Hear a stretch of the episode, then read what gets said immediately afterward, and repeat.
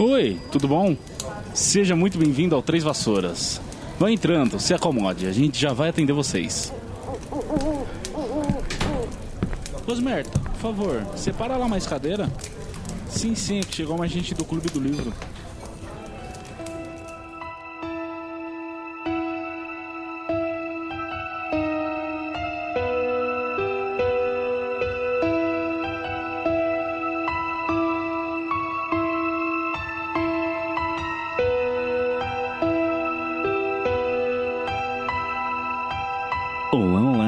Seja muito bem-vindo, seja muito bem-vinda ao Três Vassouras. Acomode-se, pegue sua cerveja manteigada, porque hoje iremos falar do 16 capítulo de A Pedra Filosofal, intitulado No Alçapão. Eu sou o Thiago, vulgo Ramês, e aqui sempre junto comigo, sempre na humilde, pra todo rolê.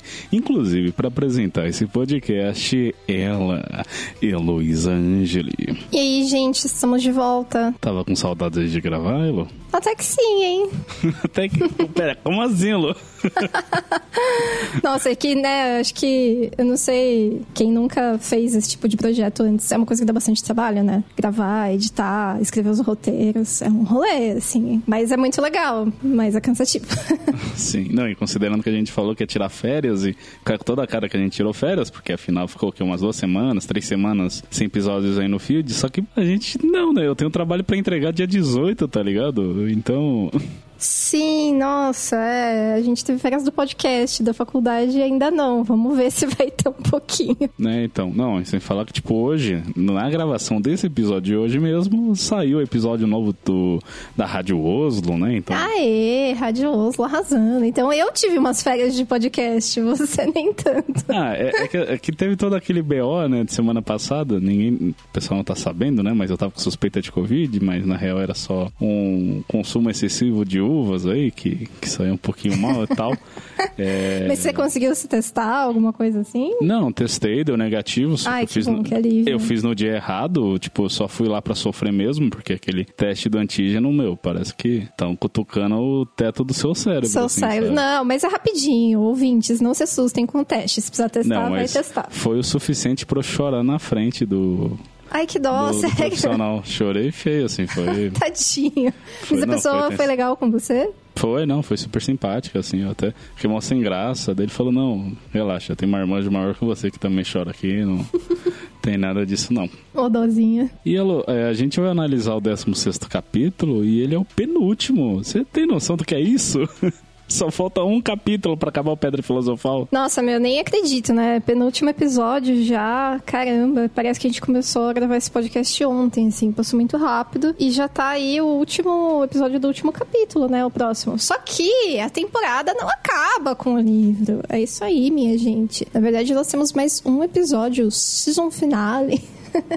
pra comentar o filme de Pedra Filosofal. E pra mim vai ser muito legal, é, porque eu só vi esses filmes há muito tempo, assim, quando eles saíram. E depois aquela coisa, né, de que gente- eles sempre passavam. Então, sei lá, tá na casa da sua avó, num rolê de família, tá passando, e o pessoal senta pra ver dublado e tal. Então, eu vou ver os filmes com novos olhos, assim. Porque apesar de já ter relido o livro adulta várias vezes, o filme eu não parei, assim, pra fazer isso, sabe? É, gente, percebam vocês o deboche, é mais o desprezo que a Heloísa tem para com os filmes dublados, que ela falou como se fosse um crime, assim, que a, a vozinha dela quisesse assistir dublado, né, mas... Ah, mas eu, eu associo o filme dublado com esse rolê família, assim, sabe? Com a minha mãe, com a minha sogra, que o pessoal acho que não tem muita paciência pra legenda, já tem a visão um pouco mais comprometida, né? Aquela coisa da idade.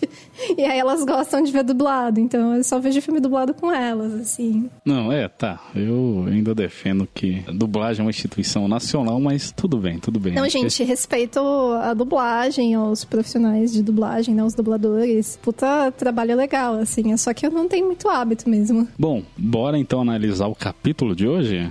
E sem, trocadi sem trocadilhos, porque eu não pensei em nada. Ah, bora passar pela porta do alçapão? Aí, a Heloísa no improviso me quebra as pernas aqui, eu vou até ficar quieto.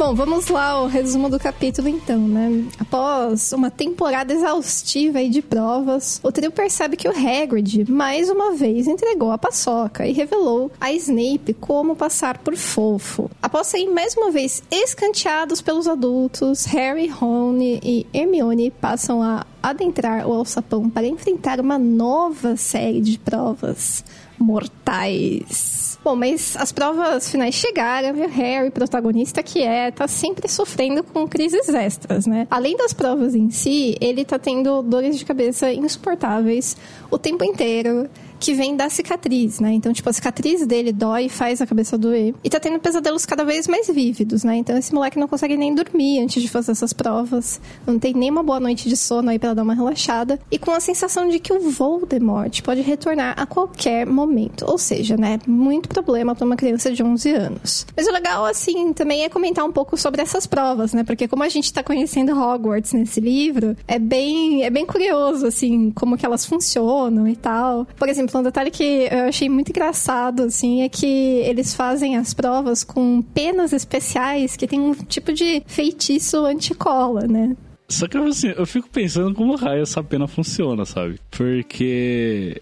Como assim ela te cola? Ela simplesmente dá um tapa na cara do, da pessoa que tá tentando colar, né? Quando dá aquela pescoçada no, na prova do colega, ou então ela simplesmente deixa de escrever se pressentir que a pessoa tá colando, né? Se pressentir que a pessoa de alguma forma tá colando, então simplesmente não sai a tinta? Como será que funciona? É, eu acho que essa teoria de que a tinta para de sair faz mais sentido, né? Mas, mas é muito complicado, porque existem diversas técnicas, né, pra cola.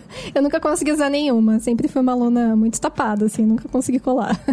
Já passei cola, mas nunca consegui. Bom, mas em relação às provas práticas, né, elas são bem curiosas. O professor Flitwick pediu que eles fizessem um abacaxi sapatear na mesa. Deve ter sido uma visão curiosa.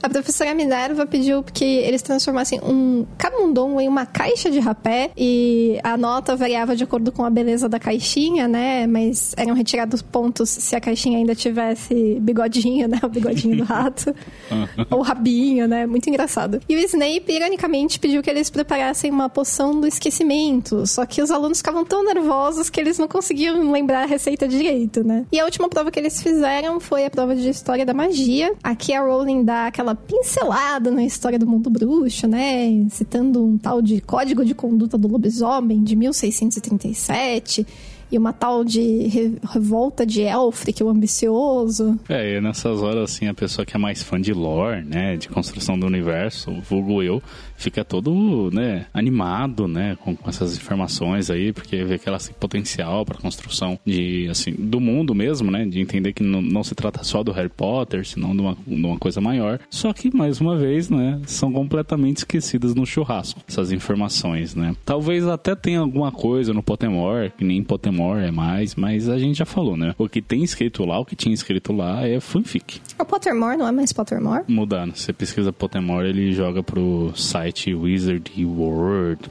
tananã lá. Caramba, olha, nem sabia disso. Que engraçado. Mas bom, com as provas terminadas, as crianças estão oficialmente de férias.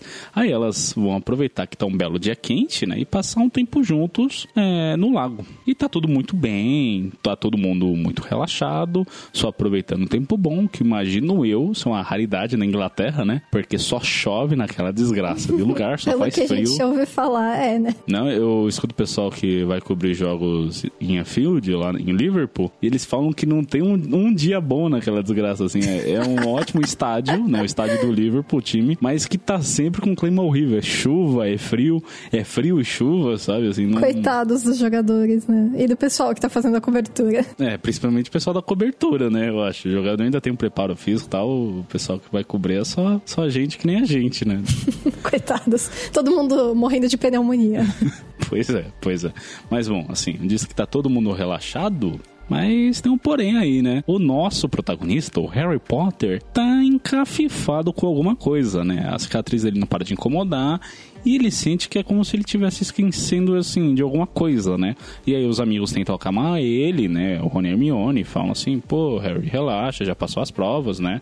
A Hermione até comenta que ela também estava muito tensa e ela acordou no meio da madrugada para estudar para a prova de transfiguração, eu acho, quando ela lembrou que a prova tinha sido já tinha passado, Mano, tá ligado? só Hermione, né? Pois é. E aí eles até falam que com relação à pedra, o Harry também pode ficar tranquilo, porque é uma questão de enquanto o Hagrid conter informação do fofo, pode ficar suave, sabe? E isso nunca vai acontecer. O recorde nunca vai dar com a língua nos dentes porque ele é muito leal ao Dumbledore, né? Só que assim, gente, de boa intenção o inferno tá cheio, né? Já diz o ditado aí.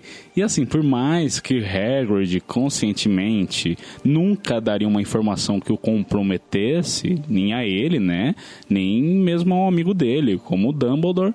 Só que assim, tem outras formas de se obter essa informação. Nossa, eu só queria observar que eu adoro esse ditado aí de que o inferno está cheio de boas intenções, né? E acho que em inglês é uma variação tipo a estrada para o inferno está pavilhada de boas intenções, uma coisa assim. Eu acho incrível assim, porque isso é tão verdade e eu acho que o Hagrid é meu personagem favorito porque eu me identifico demais com a ingenuidade dele, sabe? Eu acho que é muito fácil me enganar e eu dar com a língua nos dentes numa coisa importante. Não confie em segredos para mim, tá bom? Mas enfim, feita essa observação importantíssima, o Harry também percebe, né, que tem essa dinâmica aí, né, com o Hagrid. E aí eles vão até a cabana, vão conversar com ele. E aí ele explica que ele obteve o ovo de dragão, como já dito, num jogo de cartas.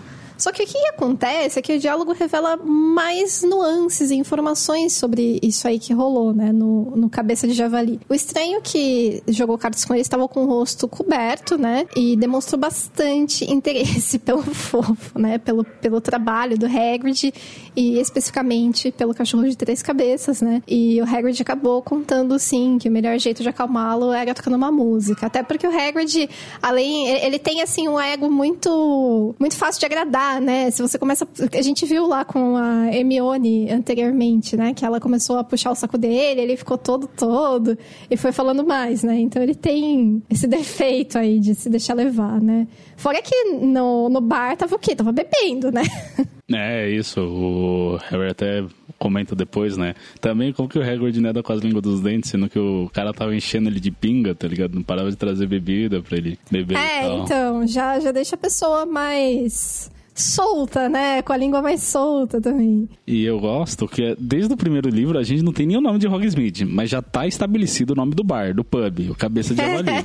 e o nosso Três Vassouras, ah lá, ó, só jogado no escanteio, só no terceiro livro que a gente finalmente vai aparecer. É, uma coisa que eu achei bem engraçada dessa parte é que o Hagrid ainda tenta, sei lá, passar um pano para si mesmo, né? Se racionalizar ali que é normal ficar com o rosto coberto no Cabeça de Javali, porque é um lugar meio cheio, assim mesmo, meio esquisito, né? O pessoal às vezes pode querer permanecer anônimo, mas a molecada é mais esperta que ele, né? E aí, conversando, eles chegam à conclusão que não tem jeito, assim, que agora eles têm que conversar com o Dumbledore, que a pedra tá correndo perigo e essa é a única atitude que eles podem tomar. Só que aí, eles descobrem uma coisa muito curiosa. Ninguém sabe onde é o escritório do Dumbledore, né? A sala do diretor. E aí, nisso, a professora McGonagall aparece, eles conversam com ela, né, tal, falam que tem um segredo para contar, ela fica pistola pistolaça, explica que o diretor nem tá mais em Hogwarts, que ele recebeu uma carta urgente do ministro da magia e que ele só ia voltar no dia seguinte. Aí o Harry tenta explicar para ela, né, da urgência em proteger a pedra, que tá em perigo, não sei o quê, mas a professora não dá ouvidos a eles, né, fica bem impressionada das, das crianças saberem da pedra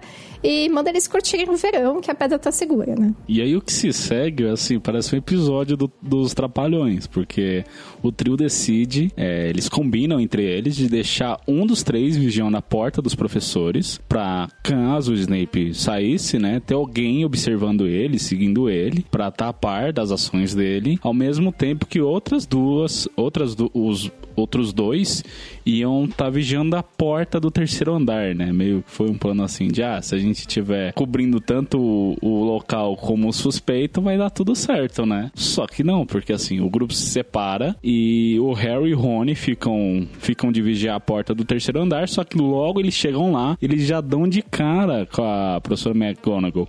E ela, na hora, expulsar eles, ela, tipo, perde as estribeiras assim, ela fica pistoladíssima com eles. Aí ela fala que. O que que duas crianças estão achando, sabe? Se ela realmente duas crianças acham que são melhores protegendo a pedra do que adultos, né? Formados e, e tudo mais. E aí, sem outra opção, eles acabam voltando para pro salão comunal da Grifinória, esperando que pelo menos a Hermione tenha tido mais sucesso com a parte do plano, né? Só que ela aparece poucos instantes depois, dizendo que o Snape apareceu na porta e ela não soube muito bem o que reagir, né? Porque ele perguntou o que ela estava fazendo ali e ela disse que queria falar com o professor Flitwick. E aí, quando o Snape foi chamar o professor, ela deu 10 na pata do viado. E aí, a conclusão que eles chegam é de que, como ninguém mais pode fazer, né? Não tem meio que cabe para eles, sabe? Se ninguém tá, tá realmente preocupado com a pedra, eles vão lá então proteger ela, né? justamente a pedra. E aí eles combinam então dos três irem juntos até o terceiro andar e tentar pegar a pedra antes do Snape. Com direito. Não, essa parte eu acho muito surreal, assim, porque o Harry baixa, sei lá, o Naruto nele, ele começa a evangelizar os outros dois, tá ligado? Eles chegam a se unir pelo poder da amizade, assim, é bem. Só faltou os anéis do Capitão Planeta, né? É, bem nessa vibe mesmo. Pô, mas aí eles vão pro dormitório para pegar a capa da invisibilidade depois que eles acham que o salão comunal já se esvaziou e tal, né? E aí nessa de pegar a capa, o Harry também se depara com a flauta rústica que o Hagrid tinha dado de presente anteriormente, né? E ele pega a flauta para usar contra o fofo. É, só, só um adendo, acho que a gente, a gente já deve ter comentado no episódio de Natal, mas enfim, né? O Hagrid dá essa flauta pro Harry como um presente de Natal, né? O próprio Hagrid que talhou. Só, só lembrando aí os ouvintes, caso... Ai, gente, é, é muito lindo, né? A flauta. Não, não, a gente falou da flauta sim. Imagina que eu ia deixar o presente do Hagrid de fora da lista. Pra mim, o presente é mais legal. É muito nossa, bonitinho. Eu mais caído. Pensei assim, nossa, mas Hagrid, por que, que você não deu, sei lá, dinheiro pra esse menino? não, uma flauta ele não vai tocar, mas tá. Ah, não, eu, eu, eu adoro presente artesanal. Quer dizer, assim. calhou de usar, né? Calhou que ele vai realmente usar, né? Será que o Hagrid implicitamente, né, inconscientemente, estava guiando o Harry para there. Passar pelo primeiro obstáculo? É, te falar que o presente é bem curioso, porque em nenhum momento se fala que o, o Harry tinha algum tipo de é, interesse musical. flautista, né? O... É, nem o Hagrid, né? Nunca... Eu acho que esse presente faria muito mais sentido se algum dia eles tivessem chegado na, na cabana e o Hagrid estivesse tocando um violãozinho, cantando um negócio, sei lá, qualquer coisa, assim, sabe? Só para aparecer, ter esse tema musical que não tem, né? É meio inusitado. Mas, de qualquer forma, o Hagrid deu essa flauta, é, foi o presente que ele escolheu. O Harry está muito grato pelo presente nesse momento, porque ele pega a flauta para encantar o fofo aí com a magia da música. E aí, voltando para o salão comunal, enquanto os três é, tentam co se cobrir ali com a capa, né, para ver se consegue, assim, dar uma boa cobertura para todos e tal, aparece quem? O Neville. o Neville aparece e os confronta, né? Muita Lady Murphy. De todos os momentos que o Neville poderia ter um ímpeto de coragem, depois dele ter sido anteriormente incentivado pelo Rony a se proteger, né? E não ser mandado por aí, ele escolheu justamente esse momento para demonstrar aí a sua coragem. É engraçado que é um momento de crise como esse, os meninos recorrem a Hermione. Ela é cristal sem defeitos e resolve tudo com um belíssimo feitiço do corpo preso. Coitado do Neville, né? Recitando um sonoro Petrificus Totalus. Não é Petrificus Totalis? Hum, meu latim não tá em dia, mas eu acho engraçado. Porque o Neville ameaça de socar eles, né? Ele fica até com os punhos em rixa, assim e tal. Aí o Harry vira pra Hermione e fala: faz alguma coisa, sabe? Tipo. Acho muito engraçado. É, eles não iam conseguir resolver sem ela, né? É engraçado uhum. mesmo. Não, pra você ver que o Neville é tão, tão. tá tão B10 que intimidou o Rony e o Harry, tá ligado? Os dois Sim. não se garantiam no soco com ele. Foi muito bom. É, todos devem ter mais ou menos o mesmo tamanho, né? São todos menininhos de 11 anos. E, e é assim, é, é uma cena estranha, porque eles se desculpam com o Neville, eles falam assim: ó, não tem jeito, né? A gente não tem tempo de te explicar, mas é, a gente precisa sair sair daqui de qualquer forma, então sinto muito, mas você vai ficar aí petrificado, né?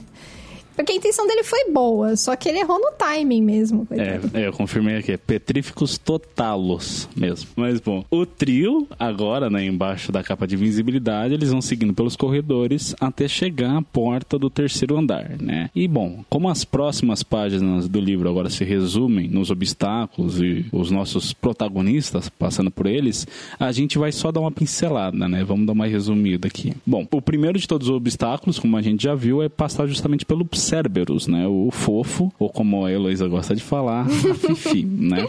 E bom, esse, como a gente já viu, esse enorme cão de três cabeças, ele tá protegendo um, um alçapão. E a maneira de passar por ele é justamente como o Hagrid falou, é só tocar uma bela música. E o Harry, que nunca tinha encostado numa flauta na vida, de repente saca uma melodia lá, forte o suficiente para pôr o cachorro para dormir. E aí, enquanto o Cerberus está dormindo, os três adentram no alçapão. E eu tô pensando aqui, tá me remetendo de novo àquela fala do, do Dumbledore, é que ele fala que a música é uma magia que transcende todas as outras. E eu acho que foi meio que um sacolé, um gancho para esse momento aqui agora, você acha? Ou nem? Eu acho que sim, porque eu não lembro de ter mais menções à música. Ou... Tudo bem, né? Que na figurinha do Dumbledore tá escrito que ele é muito fã de música de câmara. Mas isso é mais explorado, né, ao longo da série. Eu acho que é mais esse momento. E essa flauta devia ser uma coisa tipo uma gaita, sabe? Que ela já tá ali numa escalinha e você assopra qualquer coisa e sai afinadinho, porque o Harry não sabia tocar, né? Ele fez. assoprou aleatoriamente umas, umas notinhas ali, né? E deu certo. Vai ver porque tava. Não, mas o Grunge ainda não começou, porque a gente pode dizer que ele tocou uma parada meio, sei lá, Nirvana, que não é bem música, mas aí acho que é música que tá valendo, sabe? Enfim, na parte do improviso, aquela Adoro. pegada mais punk, sabe?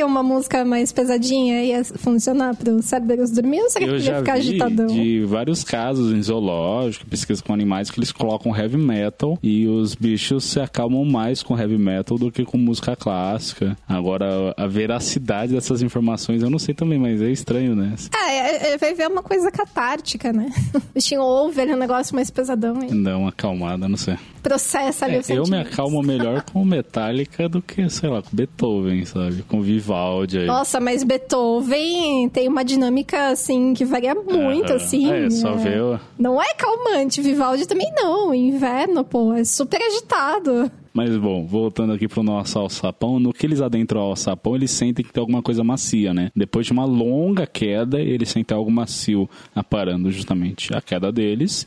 E o Harry e o Rony falam, pô, mó macio aqui, é top, né? E a Hermione fala, vocês estão loucos? Olhem para vocês. E eles estão, tipo, totalmente imobilizados, né? Porque eles caíram numa espécie de planta que parece que são uns tentáculos, assim, sabe? Um cipós, não sei, alguma coisa assim. Na descrição do livro tá que é... São como se fossem de uma trepadeira, né? E eles estão, tanto o Harry como o Rony já estão quase praticamente imobilizados e ela meio que vai se contorcendo neles, né? Ao ponto de, de sufocando mesmo, né? E aí, mais uma vez, quem salva o dia, de novo, é justamente Hermione, que ela invoca de novo aquele feitiço de foguinho que a gente viu ela usando contra o Snape, que é justamente que a planta mais odeia, calor, né? E aí ela solta eles e eles se, se veem livres das garras aí do Visgo do Diabo, que é como a gente descobre que é o nome dessa planta. Total, e o Rony fica tipo, nossa, grande merda você saber o nome da planta, né? No que, que isso vai ajudar e tal. E ela fala, não, mas é que sabendo o nome, eu tenho outras informações, né? Só que infelizmente essa planta odeia fogo e não tem fósforo, aqui não tem nada. Ele fala, meu, mas tem a farinha, você não é uma bruxa, é uma bruxa. né?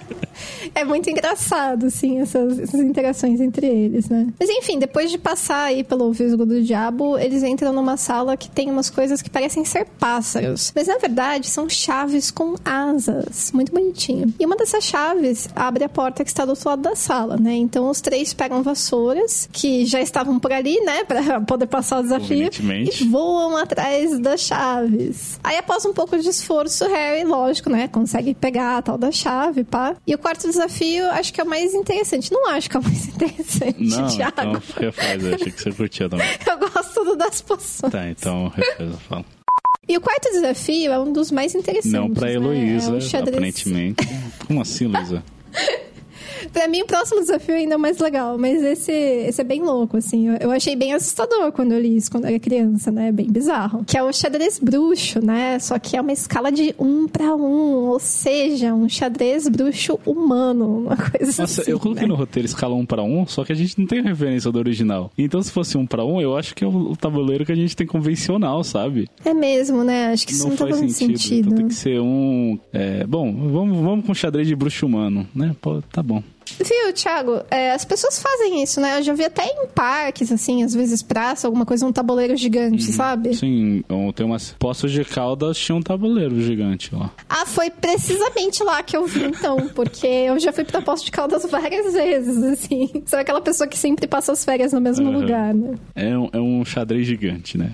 Pode estabelecer assim. Da altura mais, mais alto que os meninos, as peças são. Isso, um xadrez gigante, acho que é bom. Mas nesse desafio, o objetivo é bem claro, né? Tudo que eles precisam fazer é jogar com as peças pretas e derrotar as peças brancas, né? Não sei se vocês já- jogaram xadrez ou se leram o capítulo atentamente, mas as brancas é que começam, então elas costumam ter uma certa vantagem aí, né? E aí cada um dos três assume o lugar de uma das peças pretas sob, ah, o comando do Rony, né? Ele que escolhe ali quais cada um vai ser tal. Ele é que guia os amigos nesse desafio, né? Cada desafio vai, tipo, usando os talentos de um dos das crianças, né? Eu ia falando dos meninos, mas a Hermione é uma menina, então de uma das crianças. então o Harry fica no lugar de um bispo, a Hermione fica no lugar de uma torre e o Rony fica no lugar de um cavaleiro, É, no, né? no livro fala cavaleiro, ele- é cavalo, né? Na real. Ah, só que tá. Eu fiquei, eu fiquei sem entender. Assim, eu fiquei, nossa, tipo, o xadrez bruxo é diferente do xadrez tradicional. É que, Tem é cavaleiro. ele simplesmente monta no cavalo, né? Aí ele Não, um mas faz sentido. Até porque o cavalo no xadrez é um cavaleiro, né? Um cavalo é um animal, ele não faz nada? Ai, gente, que fora. Bom, mas enfim, o Rony fica ali dando os comandos, né, pra galera. Ele é o que mais manja de xadrez bruxo e eles ganham. Só que tem um momento ali que o Rony percebe que ele vai ter que se sacrificar e ele já deixa as instruções, né, pros outros dois conseguirem dar o checkmate ali no rei. Então ele fica lá desacordado. Que nem a gente tinha comentado, não sei se a gente comentou durante o episódio, na zona de spoilers, que a Rowling já dava letra, né? Desse talento dele. É sempre mostrado que a Hermione meio que domina uma grande parte das coisas, menos o xadrez. Então a gente já vê desde É, ali ela é de ela plantando a sementinha pra chegar esse momento e finalmente ter a sua, é, o seu payoff, né? E outra coisa que eu acho que com certeza deve ter uma importância muito grande, mas eu não estudei, eu não manjo tanto assim de simbologia, é que eu imagino que cada uma das peças represente alguma coisa, assim. Nem que seja, sei lá, um signo de cada um dos personagens, sabe? Tipo um correspondente entre o Harry, seu bispo, o Rony, seu cavaleiro, Hermione a torre e tal. É, eu lembro que mais pra frente vai ter algumas referências ao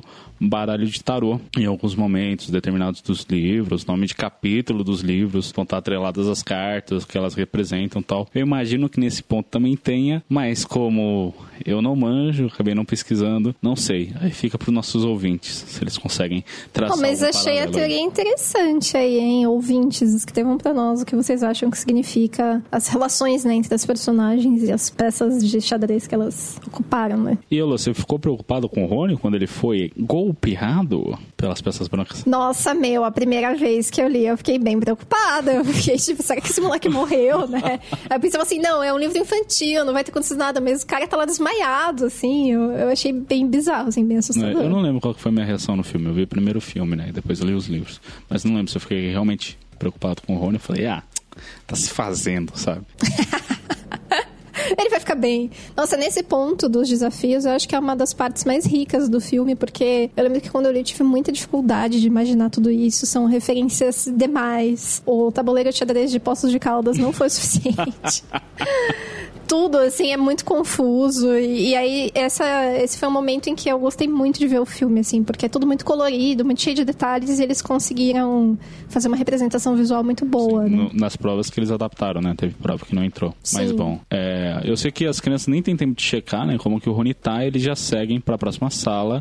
E lá, eles antes de mais nada sentem um cheiro bem característico, que é justamente de um trasgo, né? Ah. Bem fedido. Só que para sorte deles, esse trasgo, que era ainda maior do que eles enfrentaram no Dia das Bruxas, já estava desacordado. E aí, bom, os dois não reclamam de não ter ter que ter entrado em combate. Não ter que lutar contra o Asgard de novo, então, né? Aí eles avançam para mais uma sala e dessa vez eles se deparam com uma sala cujas duas extremidades estão cobertas com chamas, né? Cada lado das chamas tem uma cor tal. E aí no centro da sala tem uma mesa com sete garrafas distribuídas, né? Junto com papel com enigma. E aí o Harry já fica com o cu na mão pensando, caralho, que porra é essa? Mas aí no que ele vira pra Hermione, a bicha tá assim, um sorriso de orelha a orelha. Ela fala, não, aqui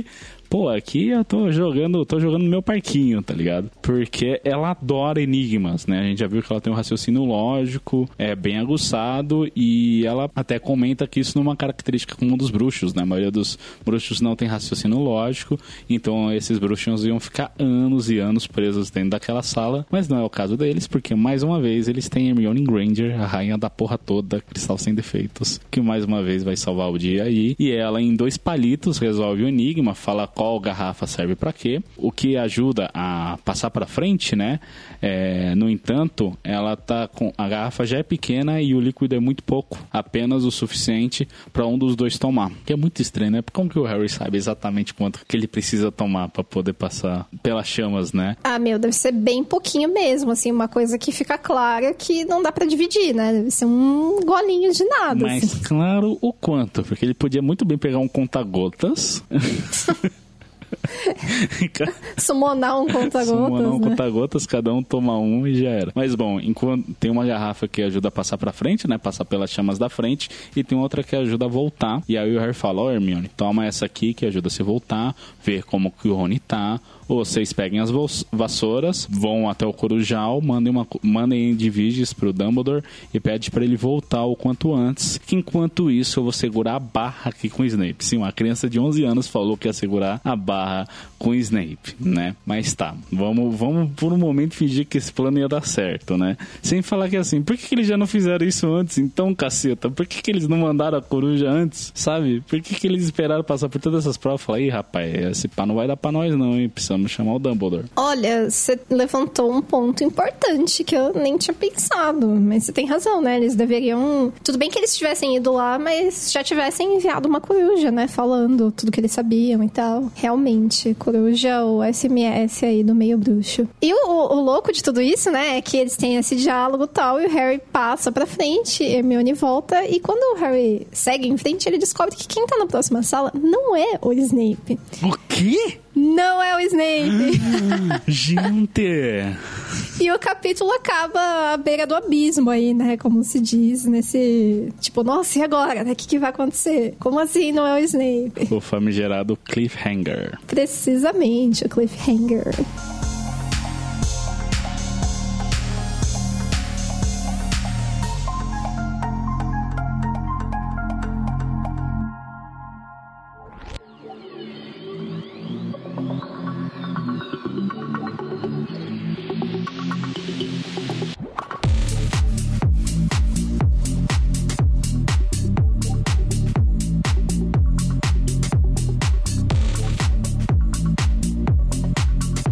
Vamos agora para a nossa database. Checkmate, Rock, Empassan, Gedub, Charmante, Gambito da Rainha, Cê louco, motherfucker. Momento. É, deu pra ver que é temático, né? Tá, tá a ver com xadrez. Imagina. Charmato, inclusive, é xadrez em russo. Ah, olha só, eu tava me perguntando o que, que você tinha escrito em russo aqui no roteiro. E quer dizer literalmente checkmate. Ah, olha só, nossa, até parecido, né? Por causa dos char, dos matos, sei lá, alguma coisa. Esqueci agora, por quê? Chá? Tem uma razão, nossa, você vai ter que contar isso pra mim depois. É, eu preciso Estou pesquisar curiosa. pra falar, porque eu sabia dessa história e esqueci.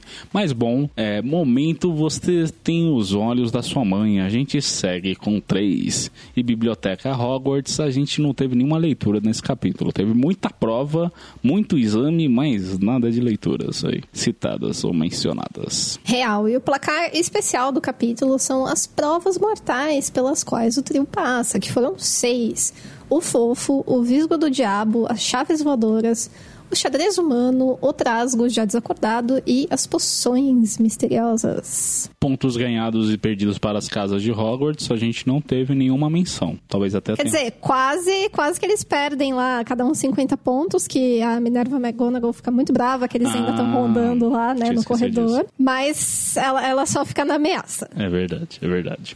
Bom, personagens importantes vistos pela primeira vez. Não apareceu ninguém de novo, né? E criaturas mágicas presentes no capítulo, a gente conhece a Lula Gigante do Lago. E também, de certa forma, o Visgo do Diabo, né? Será que uma planta é uma criatura? É, eu pus aqui no roteiro, até queria te perguntar se você consideraria ou não, porque ela, de certa forma, tem vida, né? E é mágica. Nossa, as plantas estão... Gente, eu sou advogada das plantas. Eu acho que plantas... Você é mãe de planta?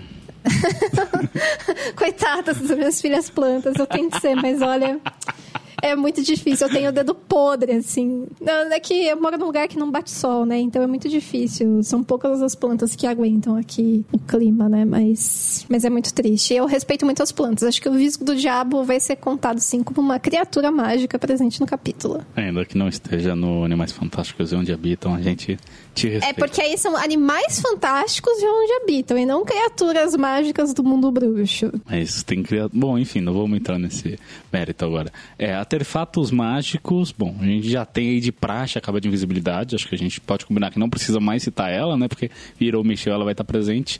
Mas também tem. Bom, a gente tem o xadrez bruxo, que de certa forma também é, né? Eu acho que pode considerar. Sim, acho que sim. as chaves voadoras é, e feitiços presentes no capítulo. A gente tem feitiços de transfiguração, de fazer abacaxi sapatear, que não é mencionado, né?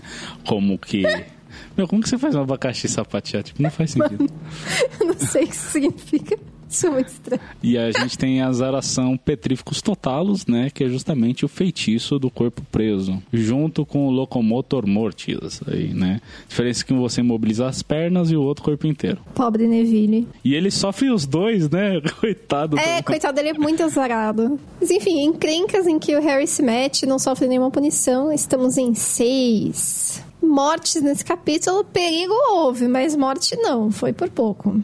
Mortes até agora, então, continuamos em duas. E também foram duas as partidas de quadribol. É, Lu, tá, tá acabando, tá acabando esse primeiro Tá livro aqui. Só mais um. Grandes revelações nos aguardam, hein?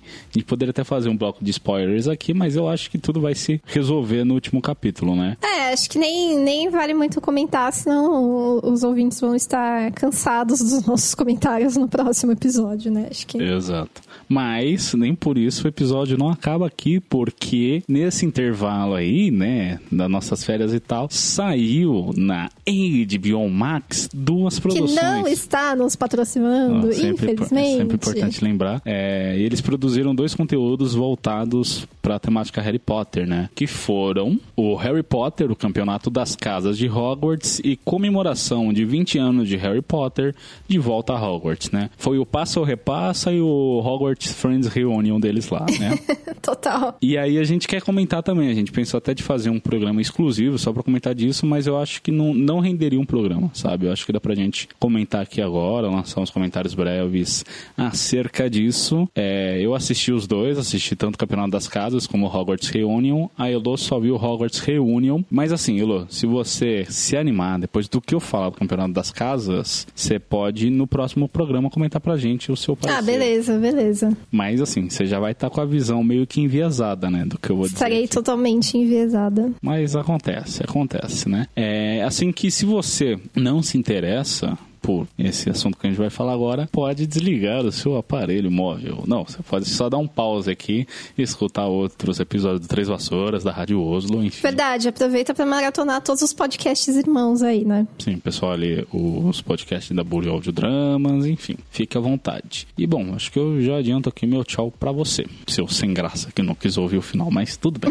sem, sem ressentimentos. E bom, para você que ficou, a gente vai comentar agora e eu já vou lançar a bola pra Elo.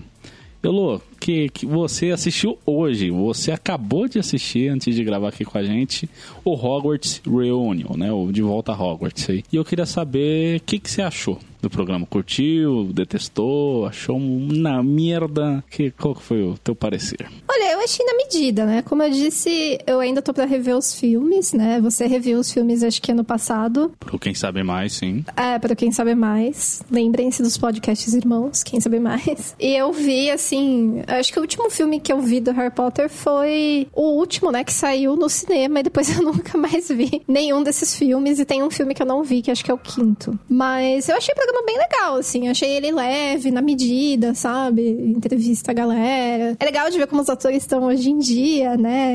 E, e to todo mundo que participou ali, os relatos que eles contam. Eu acho que, assim, ele é bem...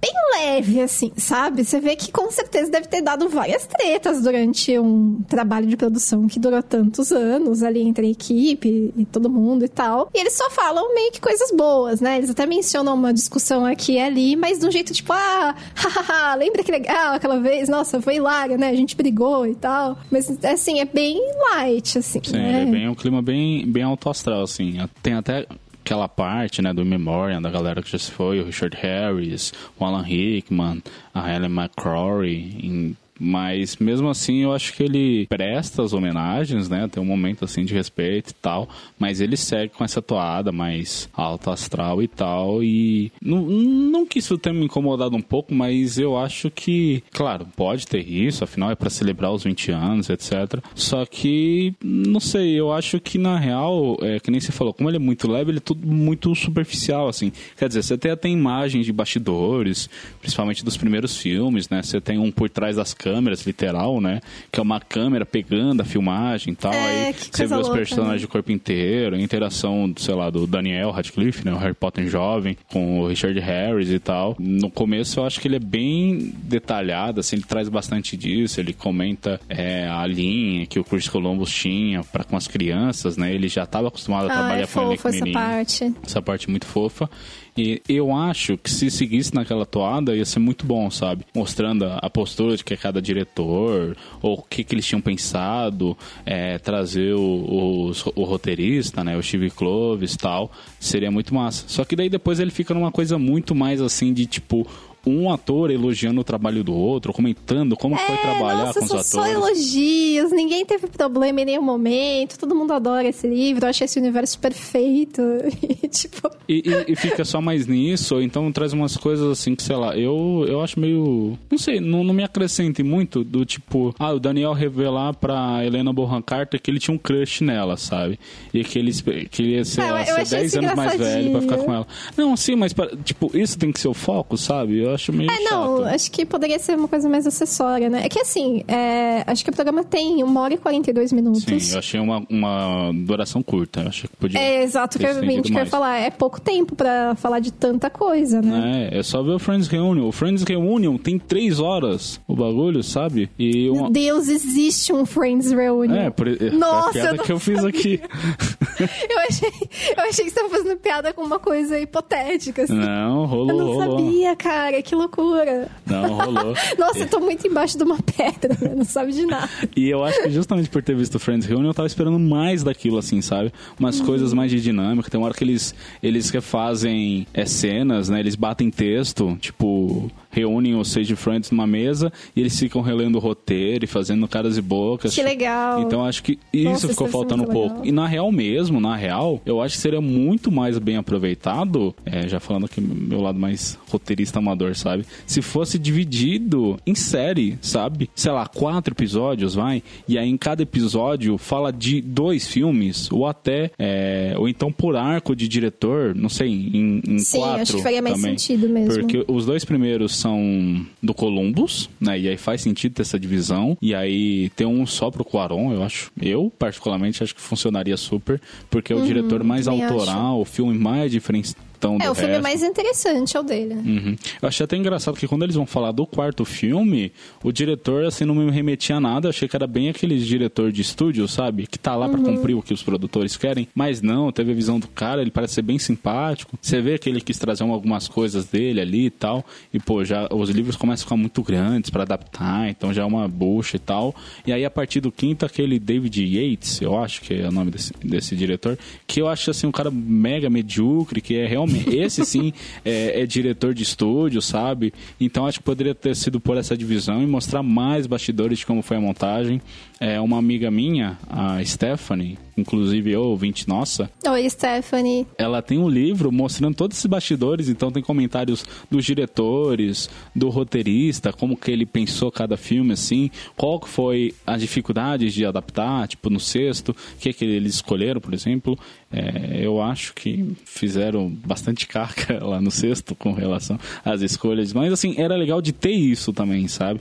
Ou então mostrar mais é, props, sabe? Acessórios, como que era montado o, o set e tal. É muito foda no começo quando o Robbie Coltrane, o cara que faz o Hagrid, ele comenta que é, são cenários de verdade, tipo, não é um, um material que imita pedra no, no grande salão, é pedra de verdade, sabe? É o grande salão, então você tem ali 500 figurantes interagindo entre si, sabe? É, essa parte era a mais massa. E aí no final eu gostei do que eu vi, só que você fica com um, gostinho de quero mais, sabe? Porque você repara, pô, mas faltou fulano de tal, mas ai, podiam ter explorado mais, etc. Então no final você fica meio que insatisfeito, sabe? Você vê que a parada tinha mais potencial do que para onde ela foi. E aí no final fica mais essa coisa assim meio leve, um elogiando o outro. É, é bem tapinha nas costas um do outro, assim. Então, é, assim, é, é, é, assim, eu recomendaria assistir para as pessoas que gostaram dos filmes, que têm esse interesse, mas com essa expectativa, né, de que não vai ser um negócio super aprofundado, assim, você quer passar um tempinho divertido ali, não tem o que fazer por uma hora e quarenta, aproveita, assim, assiste, mas é isso, assim, é um programa legalzinho, divertidinho, você vai ter uns arrepios aí com uns replays de umas cenas, eles até mostram alguma coisa ou outra do cenário, tem umas curiosidades, né, dos atores, eu achei bem interessante aquela história que o Radcliffe tinha feito o Oliver Twist numa versão do BBC, e aí o pessoal viu e quis, e os pais dele eram muito relutantes e tal,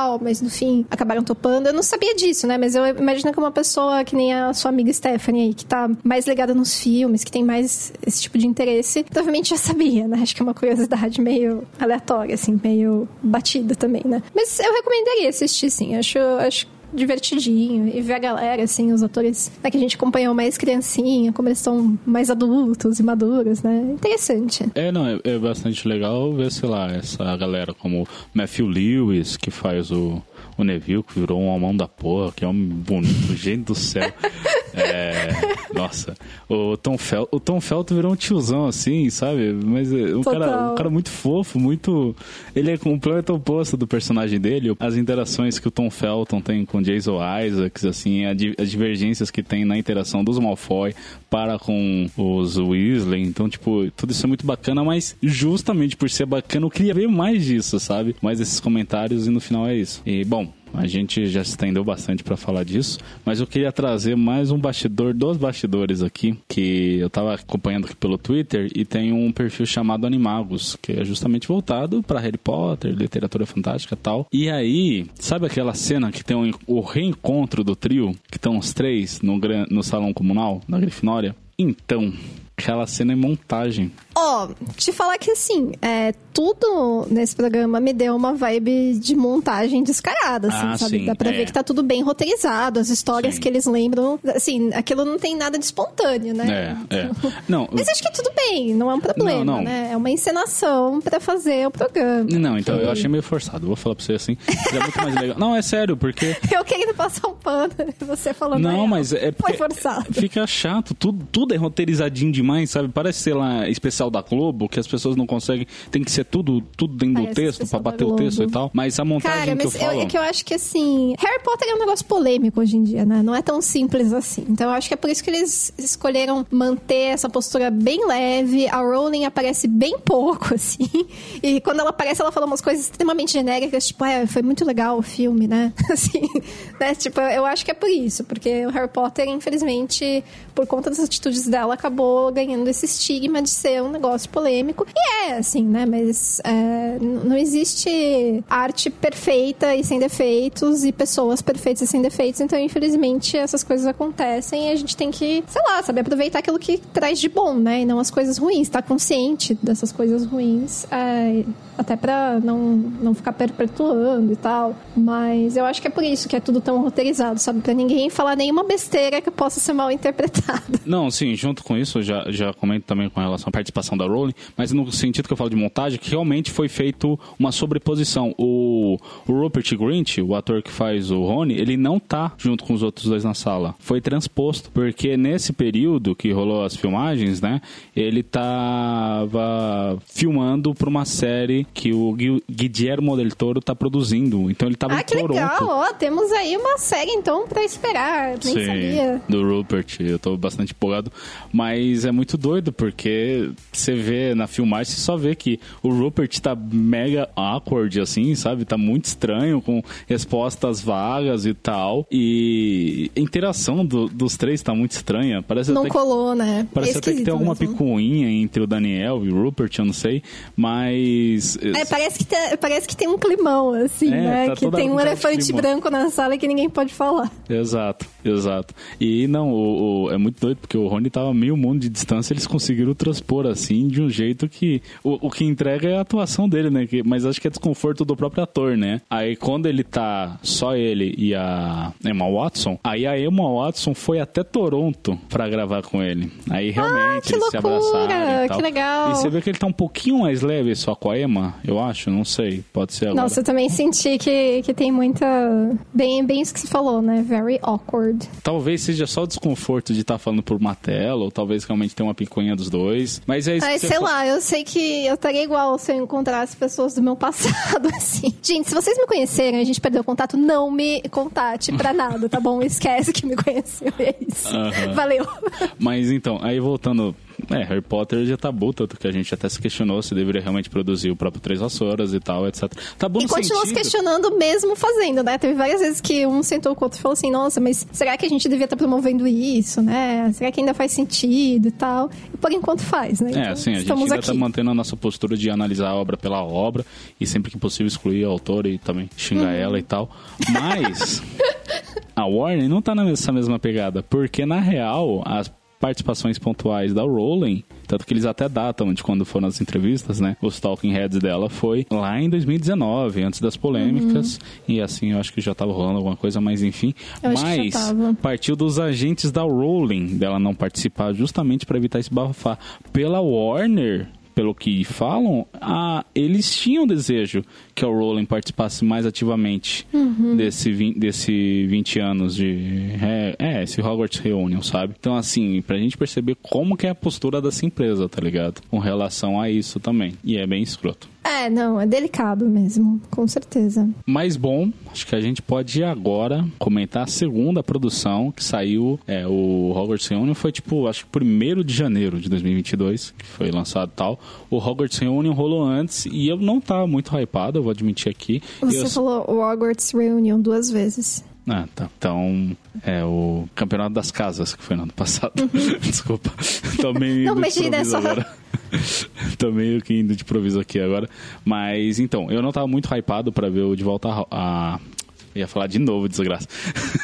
eu confesso que não estava muito hypado para ver o Campeonato das Casas. Quem me agitou de ver foi o Ítalo. Lembra, gente, do Ítalo? Ah, que legal, aqui? ele curtiu. Curtiu, ele comentou que até da atriz que ele gosta bastante, a Ellen, Ellen Mirren, é isso? Desculpa, Ellen Mirren, não é Ellen Mirren.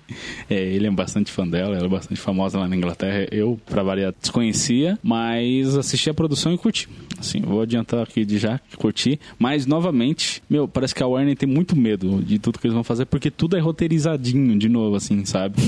é, pra quem não sabe, esse campeonato das casas, eles chamam fãs de Harry Potter para fazer uma espécie de, de quiz, assim, né? Separam por casas, né? O pessoal da Grifinória, da Lufa-Lufa, da Sonserina, da Corvinal, etc. E aí pegam três representantes de cada para responder a perguntas. E aí tem aquele chaveamento simples, né? Aquele chaveamento simples, mas nem tão simples assim. Eu já chego lá e eles respondem perguntas. Aí o ganhador vai levar a taça das casas, né? Um, um, uma, um baita canecão bem bonito e tal. Eu não acho que as pessoas de fato levaram para casa, porque ia ser um BO, né? Dividir em três Eu pessoas. não acho nem que eram fãs devem ter ligado para uma agência de atores e pedido uma galera, assim. Nossa, não, não que eles não fossem fãs, mas não vai ser uma coisa assim, totalmente, ah, ó, vem aqui você. Você é fã de Harry Potter? Não, vamos lá participar do programa, né? Essas coisas são sempre assim, sempre são pessoas que estão ali no meio, né? Ou que estão tentando se inserir, estão começando e tal. É, eu não, não duvido nada, porque essa é a minha crítica já, né? Falei que é tudo muito roteirizadinho. Tipo, rola de ter uma pergunta. Ah, vou dar um exemplo aqui. É, qual que é o grau de parentesco entre o Sirius Black e a Bellatrix Lestrange? E você sabe que os dois são primos porque é um fato concreto no livro. Tá lá no livro e pronto, né? Só que aí, quando eles vão argumentar, eles ficam debatendo entre eles. Um, eu acho que a Bellatrix e o Sirius têm por volta da mesma idade. Logo, eles são primos. Tipo, Nossa, mas cara, isso não faz nem sentido. Eu tenho um monte de primas, várias primas, e cada uma tem uma idade, sabe? Tem uma prima que tem mais ou menos a mesma idade que eu, que ela é 10 meses mais velha, mas as outras são bem mais velhas, assim. Isso não tem nada a ver, Uhum. tem, cara. Não, não, não, é só assim, mas ao mesmo tempo você entende que tá, talvez, é, talvez, só talvez, não é todo mundo que vai assistir esse campeonato das casas seja tão fanático quanto eu. Então as pessoas talvez Sim, claro. acabem por esquecer alguma informação e nessa explicação, né, nesse, nesse debate deles, role justamente uma explicação para justificar a resposta, etc. Não foi o caso Nossa, aqui. mas a explicação poderia ser a. Lembra lá da, da árvore genealógica? É, dos então, moleques, né? Isso seria uma explicação boa. Aham, sim, então, então. E aí, nesse momento fica Porque meio. se for assim, tipo, ah, qualquer pessoa que tem a mesma idade que eu, então podia ser meu primo. tá Pois ligado? é. Isso não faz sentido. Pois é. Mas assim, eu vou confessar que mesmo assim, mesmo apesar de ver que tá bem roteirizado, foi a principal crítica de muitas pessoas, assim, que não conseguiram terminar de ver, etc. Eu curti o formato, curti o estilo de competição. Eu torci pra minha casa, pra Sonserina. É, só foi muito louco que eles quiseram estender um pouco, mas acho que foi válido porque afinal são só quatro casas, né? Daí rolou de tipo, ter um embate inicial entre é, Grifinória e Lufa-Lufa e Sonserina e Corvinal. Daí quem se classifica, quem ganhava de cada um dos confrontos se classificava pra final e aí tinha meio que uma repescagem, né, dos dois que perderam. Tinha uma disputa entre essas duas casas pra também se classificar pra final. Meio doido, mas eu curti assim. São quatro episódios, uma É, hora cada. Foi, foi legal, eu me empolguei bastante, eu vi com a minha irmã e realmente eu tava torcendo pra minha casa, assim, quando errava, quando acertava. É, e assim, no começo as perguntas são ok. Não tô dizendo que elas são mega fáceis e tal, até geram algum tipo de dificuldade, mas assim, é respondível, tá ligado? É no nível quem sabe mais. Inclusive, uma das coisas que eu mais curti nesse campeonato das casas foi justamente porque me lembrou bastante o meu quem sabe mais, etc. Que é um formato que você curte, né? Que é um Você formato teria que idealizado o podcast. Sim, então eu já meio que sou propenso a ver esse tipo de competição. Eu curto, curtia ver o, o game show do video show, o passa ou repassa, show do milhão, todos esses programas assim com formato de quiz eu curto bastante e por isso eu curti. Só que daí tem um determinado momento que parece que eles simplesmente viram a chave assim, sabe? E as perguntas ficam absurdas de difícil assim, mas é um, é um nível de tipo quantos fios de cabelo tem na cabeça do Harry Potter no quinto filme, nesse nível assim, é, é, é- é surreal, tá ligado? É surreal, mas tem, tem algumas provas lá que eu acho que eu vou até tentar trazer pra mídia em áudio, né, pro podcast, pro quem sabe mais, é, outras não enviaram. Olha, referências, que legal. É, gente Tô ficando curiosa pra ver, hein? Você tava só me animando. E mais, outra coisa que me incomodou bastante, é só pra encerrar, é que tem perguntas também envolvendo a saga Animais Fantásticos, né, os filmes, a trilogia de cinco filmes, e também tem perguntas voltadas pro Criança Amaldiçoada. E aí eu achei uma puta sacanagem, porque, mano, poucas pessoas curtem é, o Criança Amaldiçoada. Tipo, acho que nenhum fã de Harry Potter aceita de fato aquela merda, tá ligado? E parece que a Warner Nossa, só vai calma, jogando. calma. Nossa, mas é muito ruim, Luísa. Não tem como Não, mas ó. Não, calma. Peraí, é ruim, mas é bom. Porque, assim, pra mim aquilo é um fanfic, tem muito nível Mano, de é fanfic. É total fanfic, mas quando saiu eu fui ler assim logo de cara, sabe? Sentei na livraria e comecei a ler, depois eu continuei lendo e, e li em um dia. Eu me diverti muito assim lendo o roteiro, mesmo sendo assim bem nível fanfic. É um fanfic ok, assim. E se eu tivesse a oportunidade eu teria assistido a peça, que é super caro em Londres, era impossível conseguir um ingresso, né? Uma coisa fora da nossa realidade, mas eu teria assistido, assim, eu achei bem legal. Ela, ela acaba, sei lá, lembrando um pouco algumas coisas. E tem, Não, tem seus momentos, Elo, assim, Elo, sabe? Ela distorce tudo que o Rowling tinha feito até então.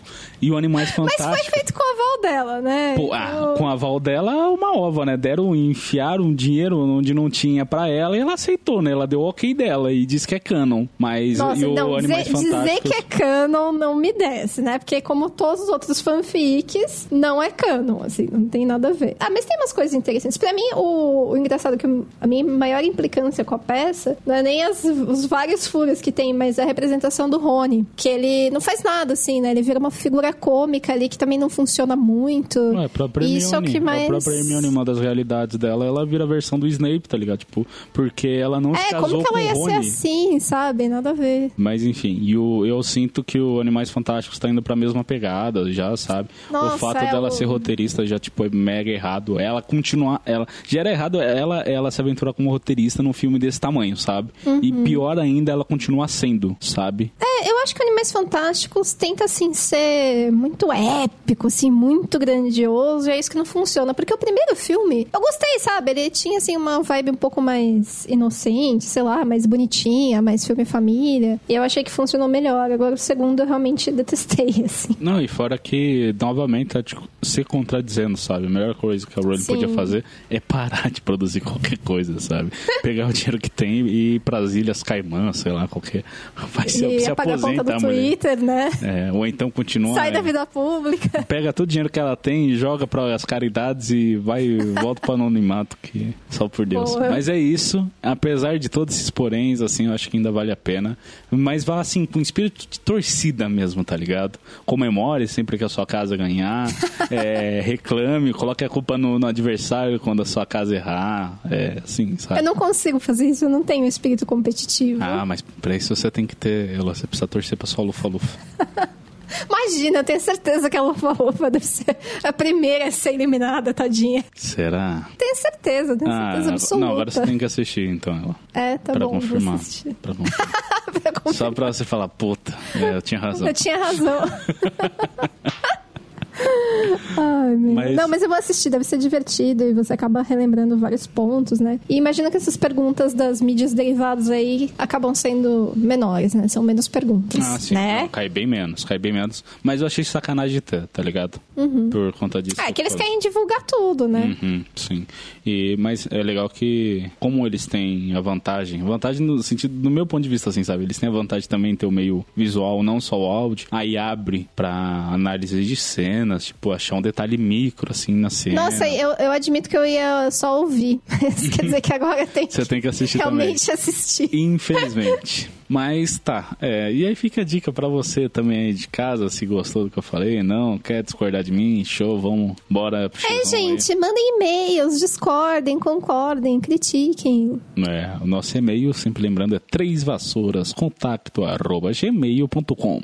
Repetindo, trêsvassouras, contato arroba gmail.com. E é isso, Elô. Algum comentário final para os nossos ouvintes? Ai, gente, desejar aí um feliz ano novo, né? Um bom começo de ano. Nossa, dia viu? 21 de janeiro, eu desejando feliz. Ah, mas, cara, eu acho que até o final de janeiro tá valendo. Fora Não, que eu bem. não falei com eles todo esse tempo. A primeira Verdade. vez que a gente tá se encontrando. Eu até falei, né, naquele último bestiário lá. Inclusive, Elô, você algum dia vai participar do bestiário? Eu vou, eu vou participar, agora vai. Mas é que é uma criatura foda, né? Não o cinzal. É, eu tava, eu tava esperando chegar numa criatura boa, mas tô vendo que eu vou ter que me contentar com qualquer uma. O né? Algoreiro. Não, Algoreiro zoeira, é o vai ser legal. Algoreiro é, eu achei bem Pô, aí engraçadinho. sim, tá vendo? Então, Algoreiro é o próximo. Em defesa aqui, o cinzal é legal, tá? Eu gostei do cinzal, gostei de falar do cinzal.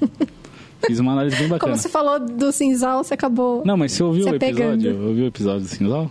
Sim, acabou me, Curtiu? surpreendendo bastante, né? Eu Boitatá? achei que ia Comparação ser uma coisa aleatória. Pô, sim, total. Então, show. Então é isso.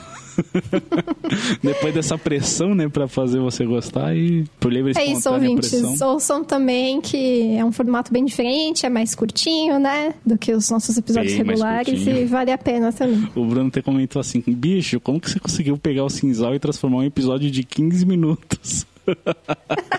Falei, ah, sou brabo, né, mano? É, mas enfim, Soldado. eu fui Total. Thiago, o vulgo James, me acompanhou aqui hoje, como sempre, essa lufana que você respeita, Luísa Angeli, e você foi o nosso ouvinte. Tchau, tchau. Tchau, tchau, ouvintes.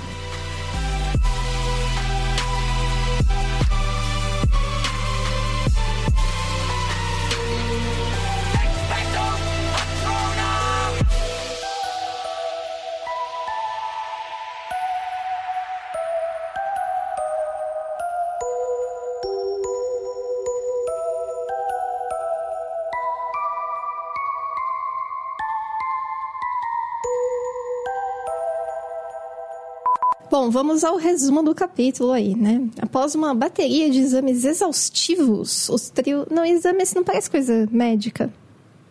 Mas exame, exame, prova. Eu sei, mas se eu, se eu ouço exame, eu penso em PCR. Ah, mas é você, Luísa. Não, vou falar prova, vamos refazer Não, isso aí. tá, vai. tudo bem.